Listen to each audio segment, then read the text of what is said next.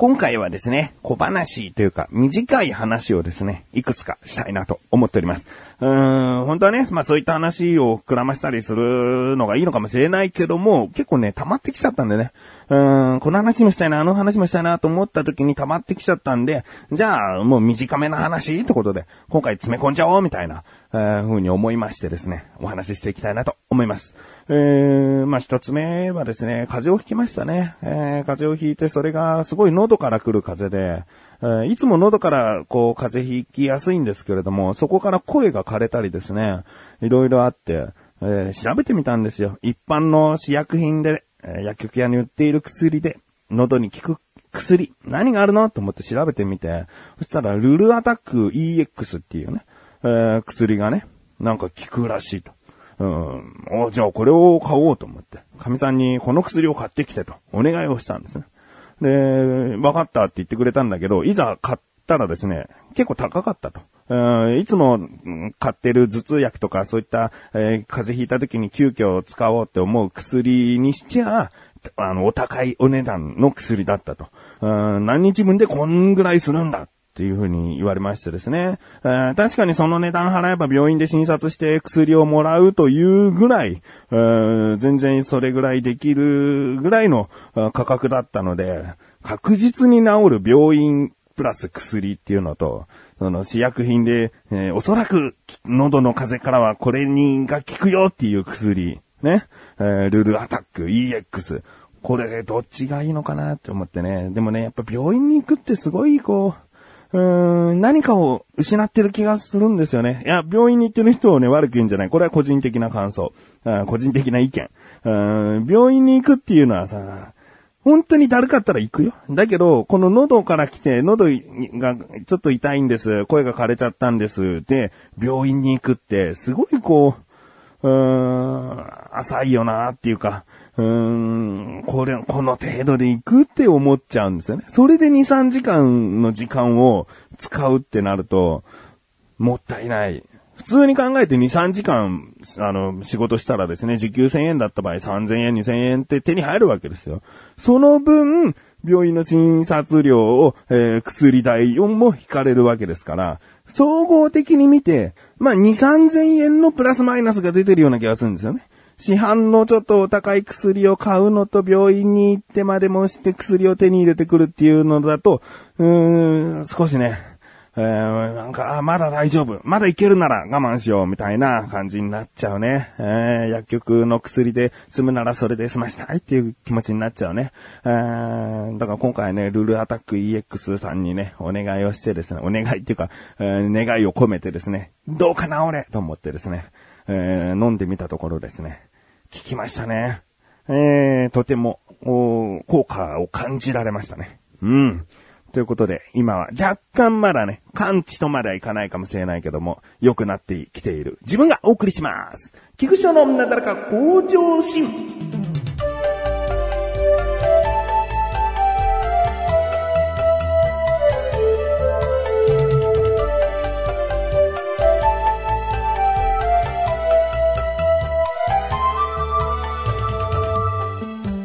話したい話。ね、今回は小話っていうか、小話って言い方するとすごいこうなんか、気象転結もまとめられた短めなお話っていうね、よくできた話が、えー、短めで行われるんだなって感じがしちゃうね。小ネタっていうとまた、その面白みが絶対にどこかに入ってるみたいな言い方になるもんね。だから僕が話すのはこうですね、こう。もう小さい。小さいっていうものだけですね。こう話したいと思いますけれどもね。えー、野球、プロ野球が始まりましたね。僕は横浜 DNA ベイスターズのファンなんですけれども、かなり、えー、好調スタートとまではいかなかったかな。一応ね、開幕戦っていうね、出だし、初戦はね、取るんだよね。うん、そこから同じチーム3試合ずつしていくんですけれども、3連勝とか、まあ、2連勝でもいいんだけど、連勝が続かない。うーん、ということでですね、今の、今の収録している現段階では最下位となってしまっているんですが、まあまあまあ、横浜 DNA ベイスターズファンをやっている方だったらね、ここで、ああ、もう今年ダメだ、今年はうまくいかねえな、みたいな風には思わないだろうね。なぜかといえば、去年なんて、その、オールスター戦を挟んで前半後半って言われるんですけれども、その前半の段階で首位でしたから、DNA ベイスターズは。そこから一気にね、オールスターが、オールスター戦が行われた後の後半になったらですね、どんどん順位は落ちて結局最下位になってしまったっていうね。こんなことがあったんですよ。こんなことがあったら、じゃあ逆も期待しちゃうなっていうね。前半、たとえ最下位、あまあ、最下位から首位に行くっていうのとね、首位から最下位に行くのでは全然意味が違うんだけど、でもまあ最下位じゃないにしても前半4位、3位とか5位とか、でも、首位、もしくはクライマックスシリーズに行ける1、2、3位の中に食い込めるんじゃないかなっていうね、期待は全然持ててる。うん。もう本当に夏後半ぐらいかな、その諦めというか、うん、もしかしたら今年は無理なんじゃないかっていうふうに思うのはね、今年はまだまだ、まだまだ何が起こるかわからない、と思っております。さあ、次の話はですね、こ、あ、次のこ、こ、話はですね、えー、たい焼きをですね、あの、実家、実家はうちからすぐ近くなんですけれども、実家がたい焼き器を買いました。うん、普通のそのたい焼き屋さんのたい焼き器じゃないよ。あんな一気にね、8, 8匹とか何匹もできるようなバタンってやるようなやつじゃなくて、家庭用の2匹。その2匹も、やや小ぶりな2匹が一つのガスコンロで、えー、同時に焼けるっていうものなんだけど、これね、あの、僕のおねだりというか、えー、家でたい焼き作ってよっていう風に言って、じゃあたい焼きなんか適当に選んでみたいな話になって僕は選んだんですね。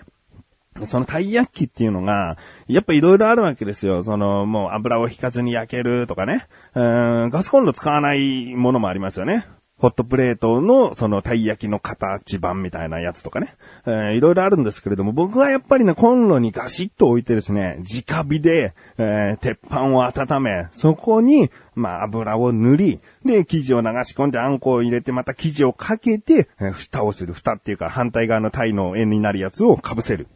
それがいいんですよ。うーん、なんかね、ふっくら焼けてるようなね、こんな風に焼けますみたいなね、あの、初心者の人でも、まあ、誰でも簡単に焼けますよ、みたいな、綺麗な形に焼けてるたい焼きとかあるんですけれども、それだとね、じゃあお店で買うよってなる僕は。うん、どうせ家でたい焼きを作るというのであれば。いや、むしろ逆だったな。僕はこういうたい焼きが食べたいのに、うん、うちの近所にはない。少し車で2、30分行けば、えー、売っているお店、あと東京に売っている。そこしか僕は知らないので、ああ、たい焼き食べたいなーって思った時に、わざわざね、出向けない時にこんなたい焼き食べたいっていうのが家で作りたいんですよ。だから、ふっくらと、えー、できたたい焼きなんていうのは作りたくない。もうパリパリの、うーん、まあ、薄皮っていう言い方になるのかもしれないけど、その本当にね、パリパリする、で、あんこが熱々の、そのたい焼きをですね、作りたくて、そういう、たい焼き器をですね、買いました。そして作りました。ツイッターにも写真をね、えー、こんなたい焼きつってね、アップしましたね。もうあんこが焦げてはみ出てるようなね、本当に見た目的には、こんなたい焼き、失敗じゃないのって思う人もいるかもしれないけど、いや、あの、本当にね、一丁焼きって言って一匹ずつ丁寧に焼いているたい焼き屋さんに行ってみてください。あんな感じですから。あんな感じに美味しそうに仕上がってますから。うーん、僕はもう本当に満足したたい焼きを食べました。えー、じゃあ次の子、話ですね。えー、しゃっくりの話。あのー、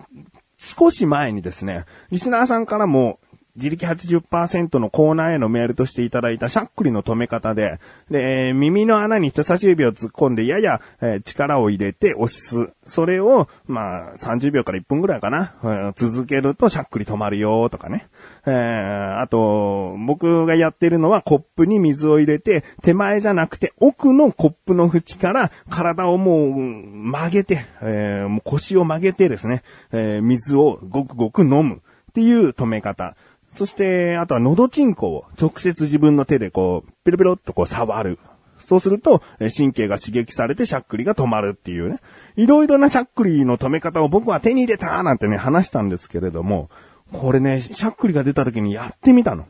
まず、喉チンコを触ってみたの。簡単だから。ちょちょんってそこ触ってみたの。全然止まんない。全然止まんないし、おえってなるし、2回ぐらいやってみたけど、やっぱりおえってなって終わりだし、しゃっくり止まんない。あ、じゃあもう耳に指入れて力入れてやってみよう。これ初めてやるからもうちょっと楽しみだな。本当に止まったら面白いなと思ってやってみた。で、止まんないんだよね。うん、1分ぐらいやった。いやいや力を入れて、えー、ギューって押し込んでみたけど止まんなかった。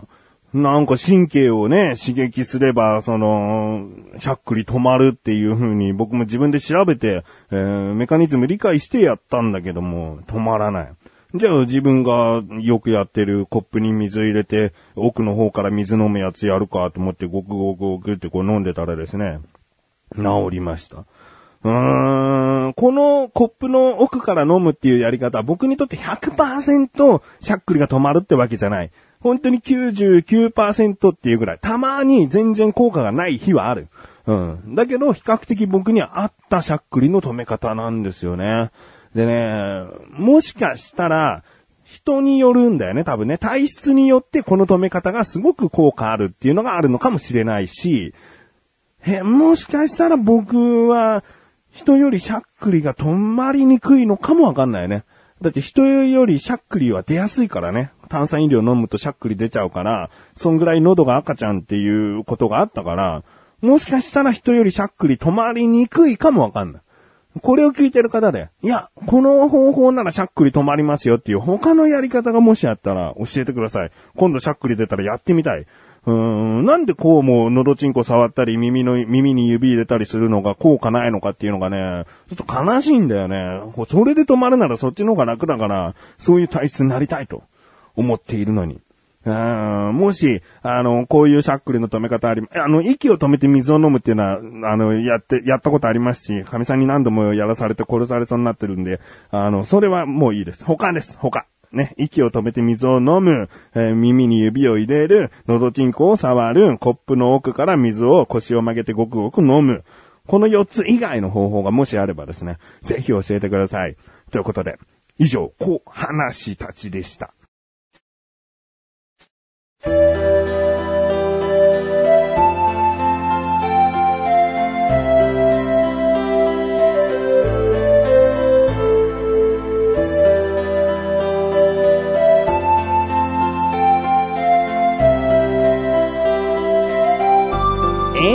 です。えー、今回はね、小話をですね、えー、いろいろと、させていただきましたけれどもね、まだまだ、こう、ちっちゃな話、まあ、ちっちゃな話なんていくらでもあると思うんですよね。玄関開けたら、こう、あの、桜の花びらが、うん、舞い込んできて、あ、春を感じました。なんていう話だってね。まあ、一つの話だけれども、それ話したいかどうかなんだよね。それ話したいかどうかって言った時に僕は別に、うーん、まあ、桜をよく分かってるわけでもないし、いつ満開だったのかっていう時期も分かってなかったしっていう、なんか、そこまで話せないっていうか、話さ、話したくないっていう感じ、うん、があるんですよね。ね別に桜が嫌いなわけじゃない。むしろ桜を見るの好きだったりもするけどね。うん、まあ、そういうちっちゃな話っていうのはね、人それぞれ誰に、誰でも持っているはず。まあ僕はこういった音声でですね、小さめなエピソードも話させてと思って、えー、聞いてほしいなと思って話してみました。ということで、お知らせです。このなだらか向上心が配信されたと同時に更新されました、菅井菊池のコンビニ侍。今回は菅井からのおすすめ食品で、国産鶏、焼きつくねかな。えー、そしてね、その焼きつくねを食べた後の